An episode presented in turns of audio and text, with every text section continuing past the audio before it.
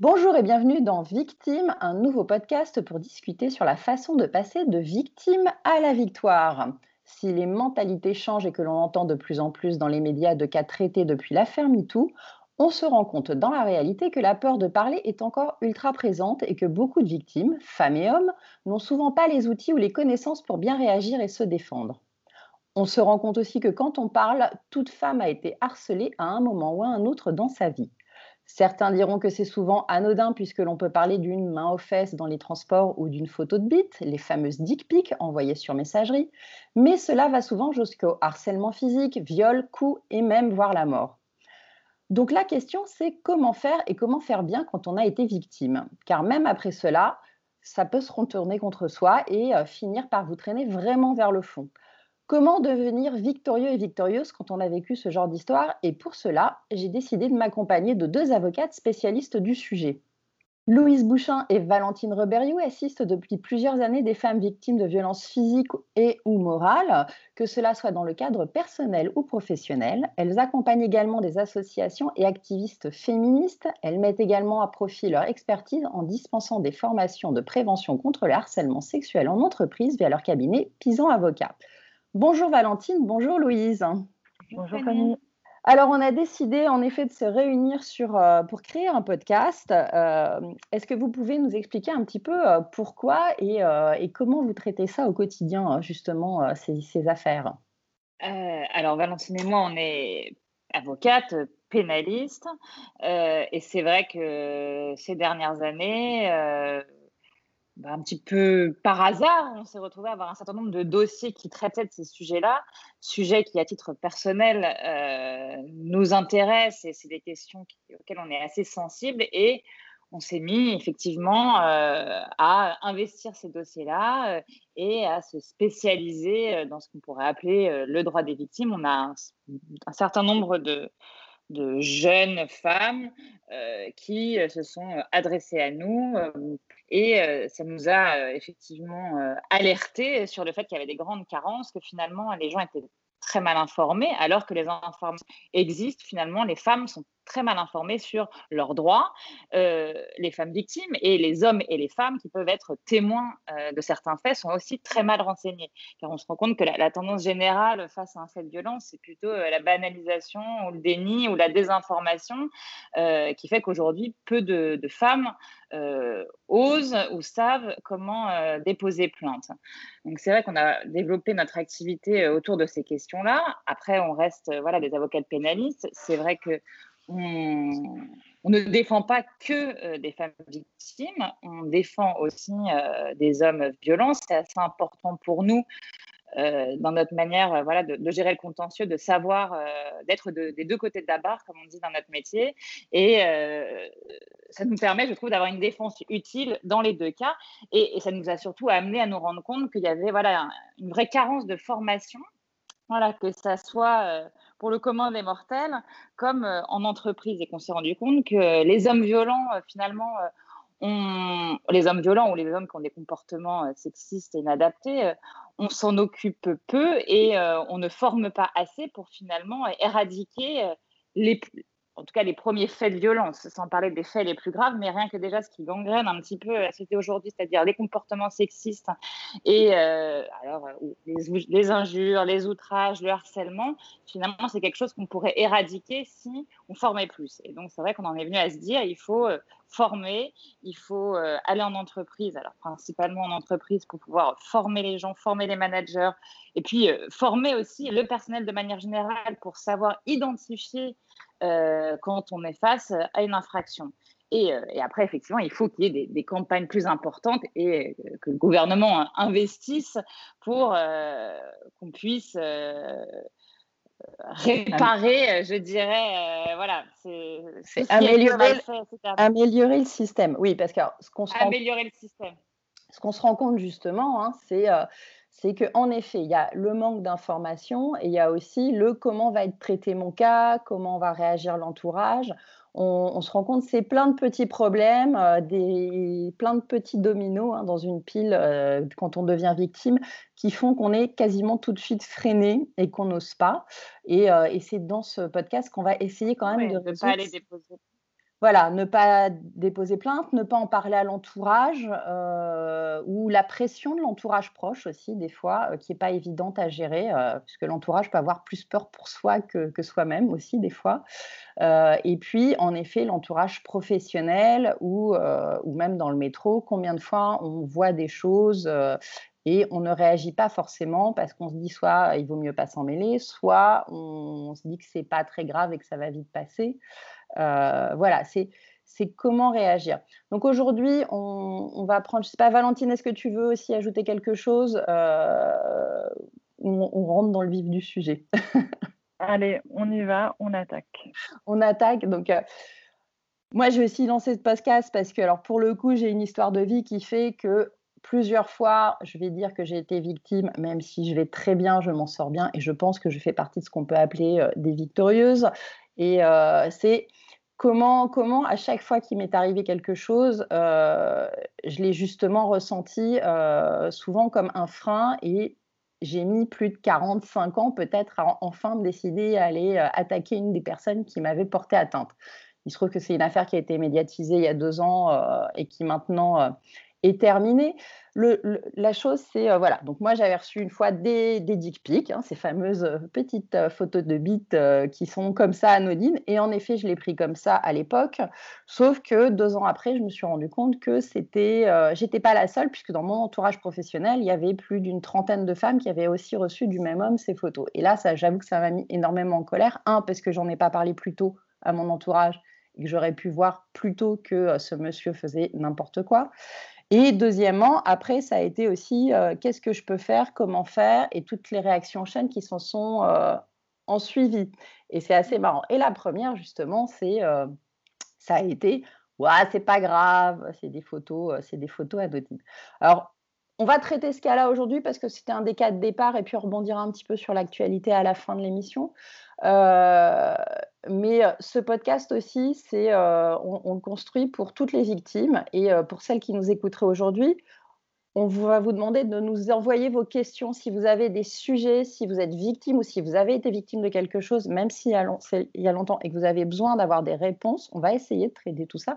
Donc n'hésitez pas à participer via les réseaux sociaux et via euh, via les commentaires de l'émission. Ça sera important pour nous de construire les prochaines émissions. Euh, on choisit ce cas-là aujourd'hui parce que c'était, il fallait un point de départ et que je savais de quoi je parlais particulièrement. Donc, Déjà, la première question, c'est quand je reçois euh, une dick pic, une seule dick pic, qu'est-ce qui se passe? Une seule euh, photo de, de bite ou d'une personne nue ou euh, et même peut-être d'ailleurs, alors ça peut aussi être dans l'autre sens. Hein, est-ce que si un homme reçoit des photos de seins que c'était pas demandé, qu'est-ce qu'on a le droit de faire? Est-ce qu'on a droit déjà d'envoyer ce genre de photos Et deux, qu'est-ce qui se passe si bah, j'en voulais pas et que je l'ai reçu hein? Alors déjà, un, premier euh, commentaire, on est avocate, hein, donc on a l'habitude de jamais répondre aux questions qu'on nous pose et de répondre à côté.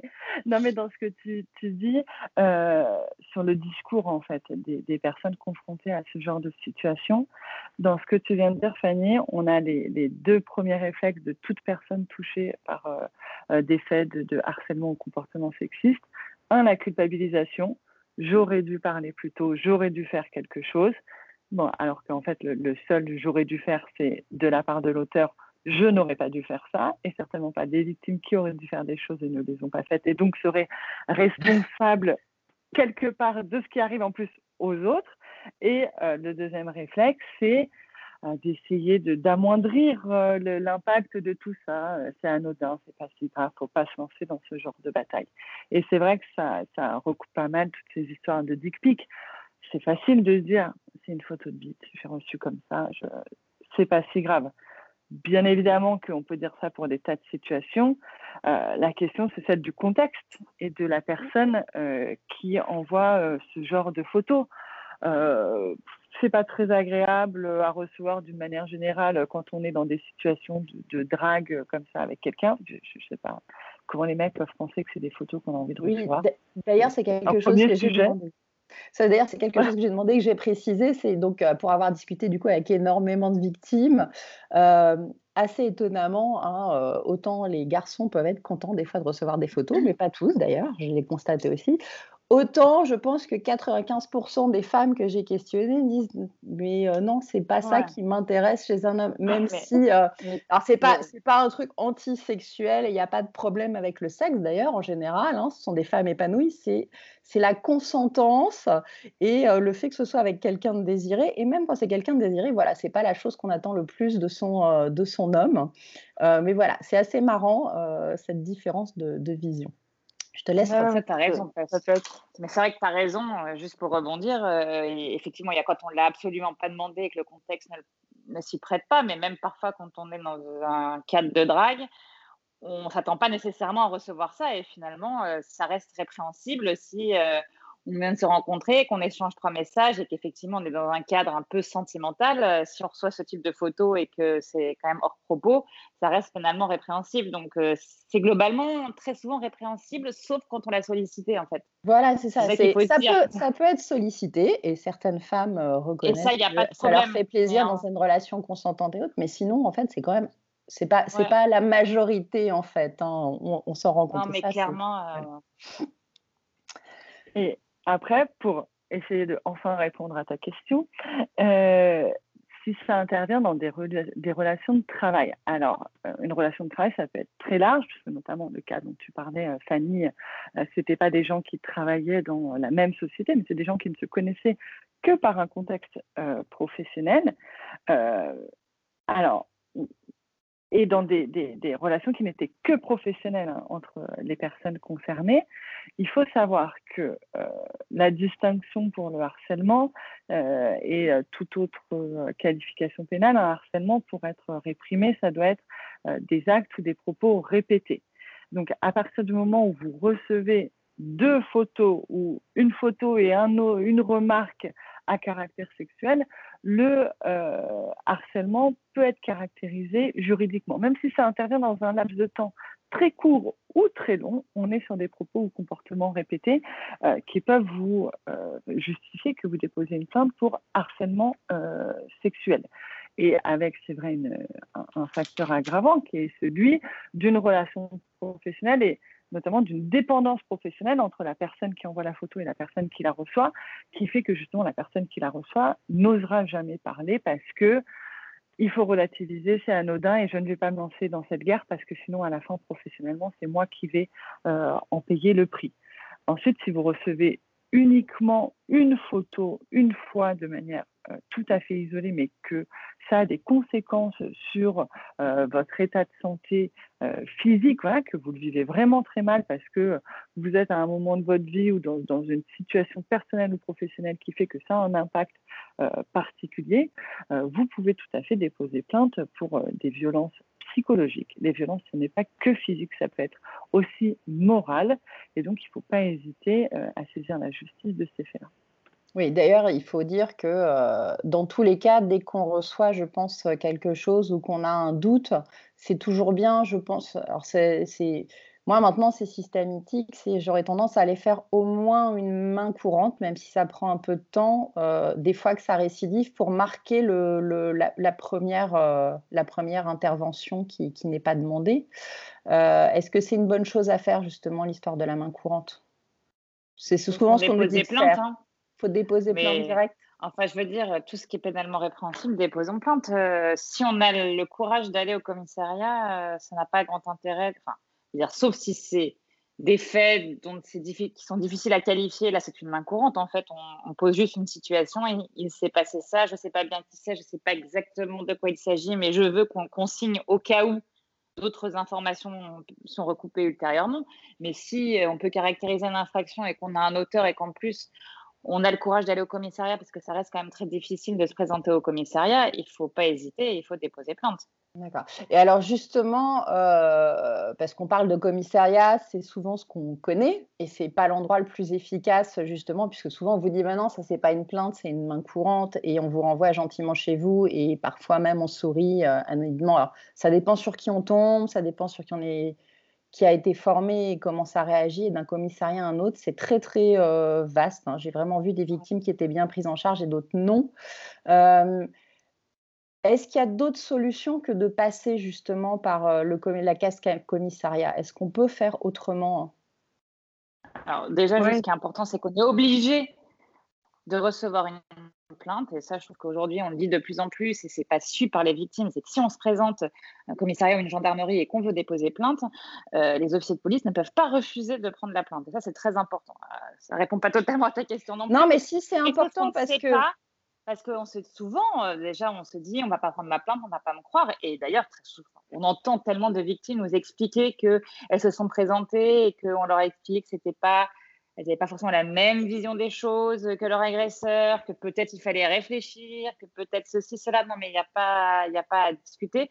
Un officier de police est obligé de prendre une plainte si une victime se présente. Et d'ailleurs, qu'importe le sujet, le sujet qui nous anime aujourd'hui, mais qu'importe le sujet, on se présente à un commissariat, on veut déposer plainte, on doit prendre la plainte. Après, euh, malheureusement, peu de gens le savent et les officiers de police ne le savent pas non plus, donc ça reste très difficile encore d'aller déposer plainte, c'est une réalité.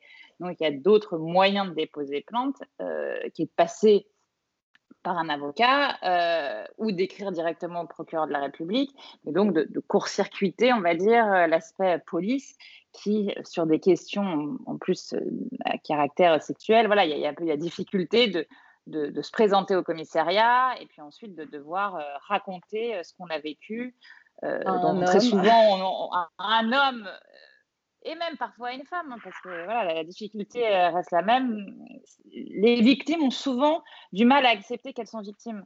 Donc en fait, c'est toujours très très difficile de, de le raconter et de, de, réussir à se positionner comme une victime et de le raconter bien. Donc c'est vrai que parfois, pour l'éviter, on peut euh, écrire et passer directement euh, par le procureur de la République. Donc oui, on peut donc euh, soit aller voir le pro, quoi, écrire au procureur finalement plutôt que d'aller au commissariat, soit aller voir des avocats. Il y a aussi des associations qui peuvent aider à prendre en charge. que quand on parle avocat, et moi la première, je me suis posé la question quand ça a été mon cas, ça coûte de l'argent, un avocat, ça coûte cher.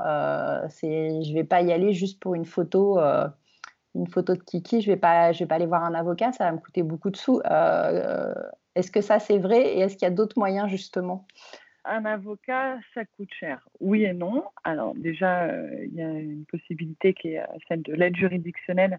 Euh, selon vos revenus, vous pouvez bénéficier d'un avocat dont les honoraires sont pris en charge en partie par l'État. Euh, il y a aussi beaucoup d'associations qui existent et qui peuvent euh, vous donner des conseils, qui ne peuvent pas faire la plainte euh, pour vous, mais qui peuvent vous donner des conseils sur ce que vous pouvez faire, quels sont vos droits, etc. Et qui peuvent aussi vous orienter vers des avocats de confiance. C'est vrai qu'on travaille beaucoup comme ça avec des réseaux d'associations féministes qui renvoient vers nous des femmes qui les sollicitent pour avoir des conseils juridiques. on travaille comme ça dans des relations de confiance. Euh, c'est sûr que c'est difficile pour nous de dire le contraire. L'avocat est utile parce qu'il va vous aider à qualifier juridiquement les faits, à saisir euh, la bonne juridiction, euh, etc. Et c'est vrai que les, personnes qui se lancent seules dans ce genre de combat, c'est quand même beaucoup plus compliqué que quand on n'est pas accompagné par un avocat. Mais l'essentiel, c'est de, travailler avec des gens de confiance pour être correctement accompagné et euh, les honoraires d'un avocat sont normalement euh, euh, fixés librement entre l'avocat et son client et un des critères c'est quand même les ressources de la personne qui doivent permettre de fixer des honoraires adaptés. voilà, l'idée c'est quand même d'aider toutes les femmes qui veulent déposer plainte et que les honoraires ne soient pas un frein. En tout cas, nous, c'est comme ça qu'on travaille. Ok. Et, euh, et, alors justement, lors d'un premier rendez-vous, ne serait-ce que pour avoir conseil et savoir si finalement ça vaut le coup euh, d'y aller et comment y aller, est-ce qu'on peut venir euh, poser des questions une première fois et est-ce que ça, ça coûte de l'argent, un premier rendez-vous? Ça dépend complètement des avocats. Euh, Louise et moi, euh, jamais de la vie, on facturera un premier rendez-vous avec des conseils et on passe une partie de nos journées au téléphone avec des, femmes qui nous appellent juste comme ça pour un conseil et euh, ça s'arrête là. Après, vraiment, chaque avocat fait ce qu'il veut. Hein. Après, il y a quand même des, réseaux d'avocats. Ouais, voilà. Après, effectivement, ça dépend un petit peu du cas, mais aujourd'hui, il y a de plus en plus. Alors, d'avocates, il faut le dire, qui sont sensibles sur ces sujets-là et très investis dans la cause et qui donc vont donner des conseils et essayer d'accompagner les victimes, soit de l'aide juridictionnelle, c'est-à-dire que c'est pris en charge par l'État, soit à très moindre coût. Voilà, c'est une forme de militantisme aussi pour pas mal de jeunes avocates. voilà, il y a nous, mais on, en connaît d'autres. Et voilà, on sait que c'est une manière de militer euh, que d'accompagner les victimes. Quoi. Voilà. Donc, ce qui est, ce qui est intéressant, c'est de savoir qu'en fait, on peut contacter des avocats. Il faut essayer peut-être plusieurs. Du coup, faut, alors on, peut, on sait maintenant qu'on peut vous contacter, vous, hein, et donc euh, le cabinet Pisan Avocat, pour poser des questions. Mais euh, voilà, si vous cherchez dans votre entourage, etc., n'hésitez pas à appeler. Euh, pour poser la question et pour voir un premier rendez-vous, euh, si vous doutez ou même pour vous, vous conforter. Euh, on vous dira oui ou non si c'est payant, mais en tout cas, vous pouvez trouver des gens qui peuvent vous aider et, vous conseiller juridiquement, et ça, c'est important. Et je vais revenir donc à une deuxième chose qui est importante dans cette affaire des dick pics, c'est justement c'est qu'est-ce que j'ai le droit de faire ou pas quand j'ai été victime Là, moi personnellement, j'ai reçu un album complet de photos euh, via un lien euh, Flickr. Et donc, euh, bah, forcément, quand j'en ai parlé un petit peu sur les réseaux sociaux pour poser la question, est-ce qu'il y a d'autres victimes que moi Puisque je savais qu'il y en avait deux ou trois et que finalement, c'est grâce à ça que j'en ai trouvé 30. C'est qu'est-ce que j'ai le droit de faire ou pas? Et il y en a qui m'ont dit, mais vas-y, venge-toi, balance les photos de lui puisqu'on peut le voir, etc. Est-ce que j'ai le droit de euh, jeter en pâture ces photos pour me faire justice plutôt que d'aller porter plainte? Non. Il faut pas faire ça. C'est important et, c'est euh, pourquoi j'ai pas le droit et qu'est-ce qui peut se retourner contre qu'est-ce qui aurait pu se retourner contre moi si je l'avais fait? Au-delà euh, de la question de est-ce que juridiquement tu peux le faire et qu'est-ce qui peut t'arriver, ces photos-là sont une agression. Donc les republier, participe de l'agression. L'idée, c'est vraiment de mettre un terme à la circulation de ce genre de photos. Et euh, le euh, œil pour œil, dent pour dent, ça a montré ses limites, on, le sait depuis euh, quelques milliers d'années maintenant.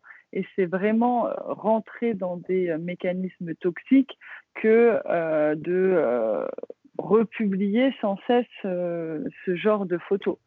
Donc déjà, pour ces raisons-là, il ne faut pas le faire.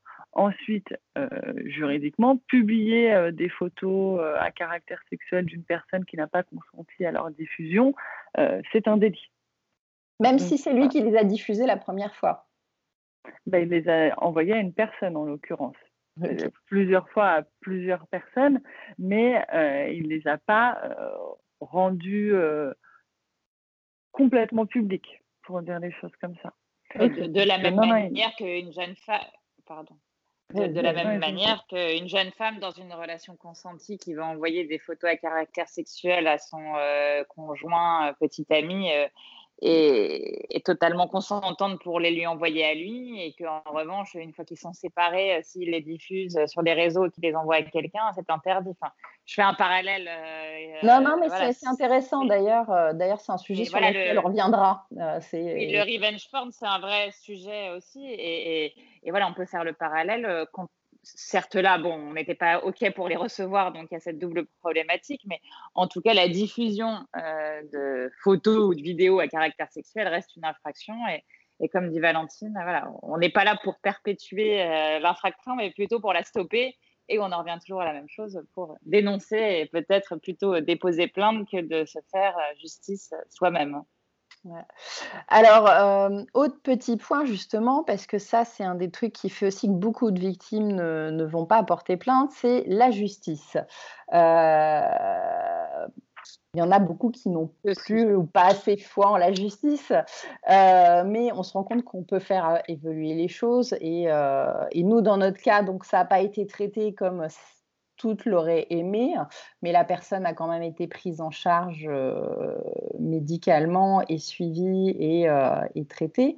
Euh, c'est en, France, parce que souvent on voit les séries américaines et on voit des gens aller en prison, on voit tout un tas de peines, des sommes d'argent pas possibles. on est en France, c'est pas pareil. Est-ce que ça vaut le coup de, porter plainte? Et d'aller en action pour ce genre de choses bah alors, ça dépend ce qu'on recherche.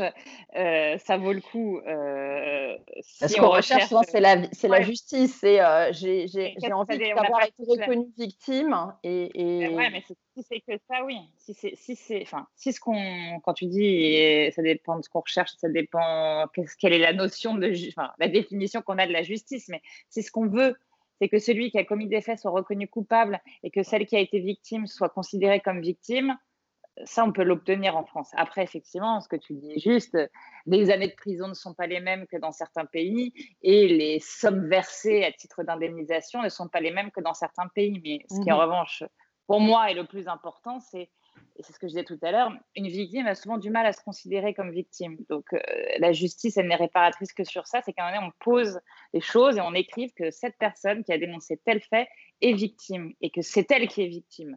Mmh parce que euh, dans les mécanismes de défense, c'est toujours ça. Mmh, Elle va toujours se sentir responsable. Enfin, voilà, on a commencé sur ce sujet-là. On se sent responsable, on minimise ce qu'on a subi. Ça, c'est comme ça que ça se passe avant qu'on rentre dans le processus judiciaire et que finalement, l'intérêt euh, d'une procédure et d'une condamnation, c'est qu'on pose sur le papier et qu'au final, on a un jugement où il sera écrit cet homme est auteur et cette femme est victime et c'est définitif. Et il y a une reconnaissance extérieure. Et, je pense que c'est ça le sens de la justice. Et donc, oui, on peut considérer que euh, ça fonctionne. Quand ça fonctionne, parce que ça ne fonctionne pas toujours et ça dysfonctionne euh, souvent en France. Et j'espère que les choses sont en train de changer sur euh, la reconnaissance de la qualité de victime dans ces dossiers-là. Parce qu'il y a souvent preuves, etc. Mais quand en tout cas on arrive à aller au bout du processus et qu'on a ces mots qui sont posés, oui, je pense que c'est ça qui est le plus important, que l'argent et la prison euh, ne répareront pas. Euh, non, après voilà, c'est surtout et c'est surtout empêcher, euh, je crois, et ça c'est important et c'est nous ce qu'on a obtenu dans notre cas, c'est arriver à faire en sorte que la personne ne récidive pas et quand, euh, même si elle n'a pas été jugée coupable, puisqu'il y avait, euh, là nous dans notre cas, il y avait des cas de, maladie, euh, c'est est-ce que c'est en fait de pouvoir se dire son entreprise sait, sa famille sait et, et, ne peut pas le, ne pas le voir maintenant et, et lui sait que tout le monde sait. Donc ça peut empêcher une récidive et, euh, et, que ça aille plus loin aussi, puisqu'en fait c'est aussi stopper une escalade, puisque ça commence souvent par une dick pic, mais ça peut aller beaucoup, beaucoup, beaucoup plus loin. Euh, et, euh, et, des fois c'est important aussi de d'avoir conscience de ça. C'est on a été victime, mais il peut aussi y avoir d'autres victimes par la suite. Et des fois ne pas le faire que pour soi. Euh, et, moi, ça a été vraiment un de, mes leitmotifs, c'est euh, je ne veux plus que cette personne fasse d'autres victimes. Moi, tant pis, c'est passé et je survivrai, mais euh, et donc il faut accepter d'avoir été victime, de le, de le, dire. Et en plus de, de se dire, on va faire avancer la chose. Et il faut que chacune et chacun, parce qu'on a beaucoup parlé de femmes et on va surtout parler de femmes hélas, puisque c'est souvent elles qui sont victimes, mais on a du harcèlement et on verra, hein, Victime, c'est un podcast qui va être dédié aussi. C'est, euh, il y a bien évidemment euh, le racisme, il y a bien évidemment euh, la différence de l'autre. C'est quand on est différent d'un groupe, on peut vite devenir victime pour des choses qui sont complètement souvent bêtes et qui font des gens se regrouper autour d'une autre dans, un, dans une mauvaise voie. Et, et, et ça aussi, c'est pas normal. Euh, c'est à ça aussi que ça peut servir euh, les procédures judiciaires, c'est euh, mettre fin à un sentiment d'impunité. Quand une même personne a les mêmes comportements depuis des années et qu'il ne se passe rien, c'est normal qu'il ne change pas. Mais une fois qu'il y a une procédure judiciaire et effectivement que du coup son entourage personnel, professionnel est informé de ces faits, l'impunité s'arrête. Et donc on peut espérer que ça mette un terme euh, au comportement euh, répréhensible. Mmh tout à fait. D'ailleurs, euh, alors je vais rebondir juste sur un des petits faits d'actualité cet été qui, nous avait fait réagir et qu'on avait vu passer. On, en reverra d'autres au fur et à mesure qui passent aussi dans la presse pour voir comment faire. Mais parce qu'en plus, c'est une entreprise que j'aime beaucoup, qui, avec qui j'ai beaucoup travaillé, dont je connais des personnes concernées. on parle, là, on va parler du cas Ubisoft. Il y, a eu des, des, choses qui ont été faites à l'intérieur. En tout cas, il y a une enquête en cours pour savoir ce qui s'est passé. et des personnes ont été suspendues et ont démissionné. Et du coup, Ubisoft, bah, vous l'avez vu que dans la presse, pour l'instant, forcément, euh, vous n'avez pas encore euh, rencontré, vous, de, victimes de, de, chez, de chez eux. Euh, mais de, ce regard extérieur par rapport à la façon dont l'histoire a été racontée, quel conseil vous auriez donné à Ubisoft hein? Qu'est-ce qu'il faut faire quand on est une entreprise et qu'on a ce, ce, type de cas tel qu'il est décrit? Il y a encore enquête en cours, on ne sait pas exactement ce qui s'est passé, mais Qu'est-ce que vous, qu'est-ce que vous diriez là-dessus? Qu'est-ce que vous auriez recommandé à Ubisoft? Que les entreprises ne doivent jamais penser que les cadavres peuvent rester dans le placard indéfiniment.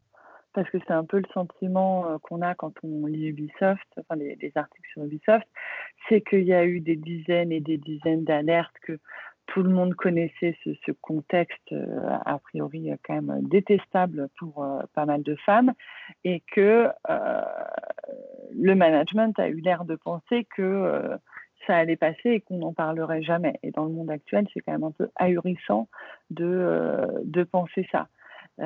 en fait, il faut que les entreprises comprennent, et surtout les entreprises de cette taille avec les moyens humains et financiers dont dispose Ubisoft, que euh, les alertes doivent être traitées et que euh, quand une femme, plusieurs femmes viennent vous dire il y a tel comportement, il y a tel propos, je n'en peux plus, il faut euh, immédiatement recueillir cette alerte, lancer une enquête interne et ne pas le faire une fois qu'on fait deux fois de suite la une d'un quotidien national.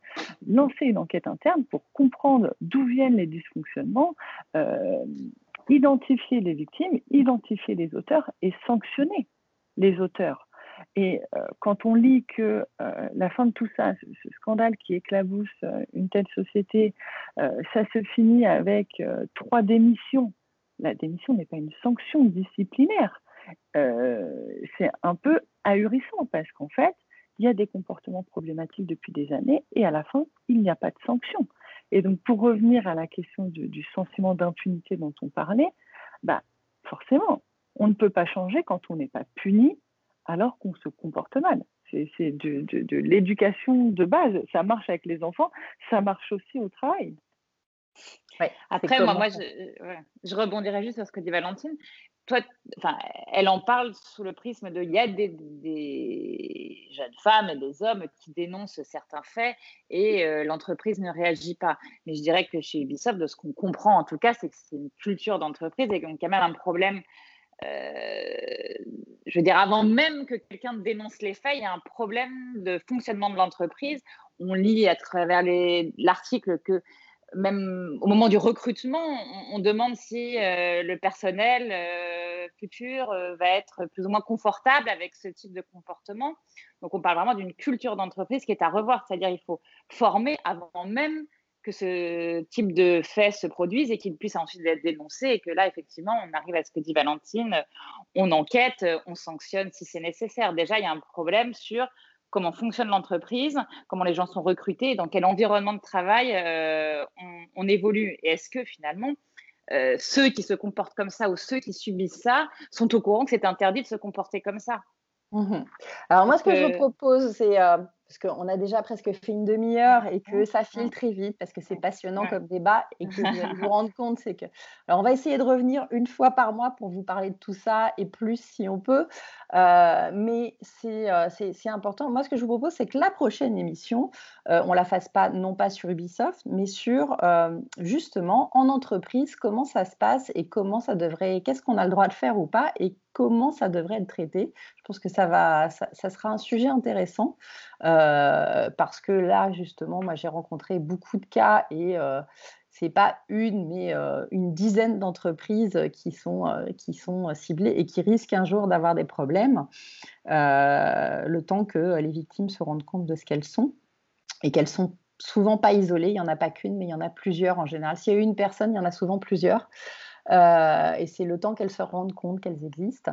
Donc, Je vous remercie, euh, Valentine et Louise, pour ce premier podcast. J'espère qu'on a répondu quand même à, certaines questions déjà. Euh, si vous en avez d'autres suite à ce premier épisode, donc n'hésitez pas à nous envoyer. Je vais vous mettre le lien avec le mail et tout ce qui va bien pour pouvoir échanger avec nous. Et puis, voilà, prochaine émission, donc c'est comment on gère le harcèlement en entreprise. On va, on va essayer de faire une petite émission là-dessus et ça nous permettra de rebondir sur les prochains cas. Louise, Valentine, je vous remercie beaucoup pour votre temps et euh, victorieuse qui nous écoutait et victorieux, eh bien, euh, à très très vite on, pour un nouveau podcast Victime. Bye bye. Merci Fanny, à très Merci vite. Fanny.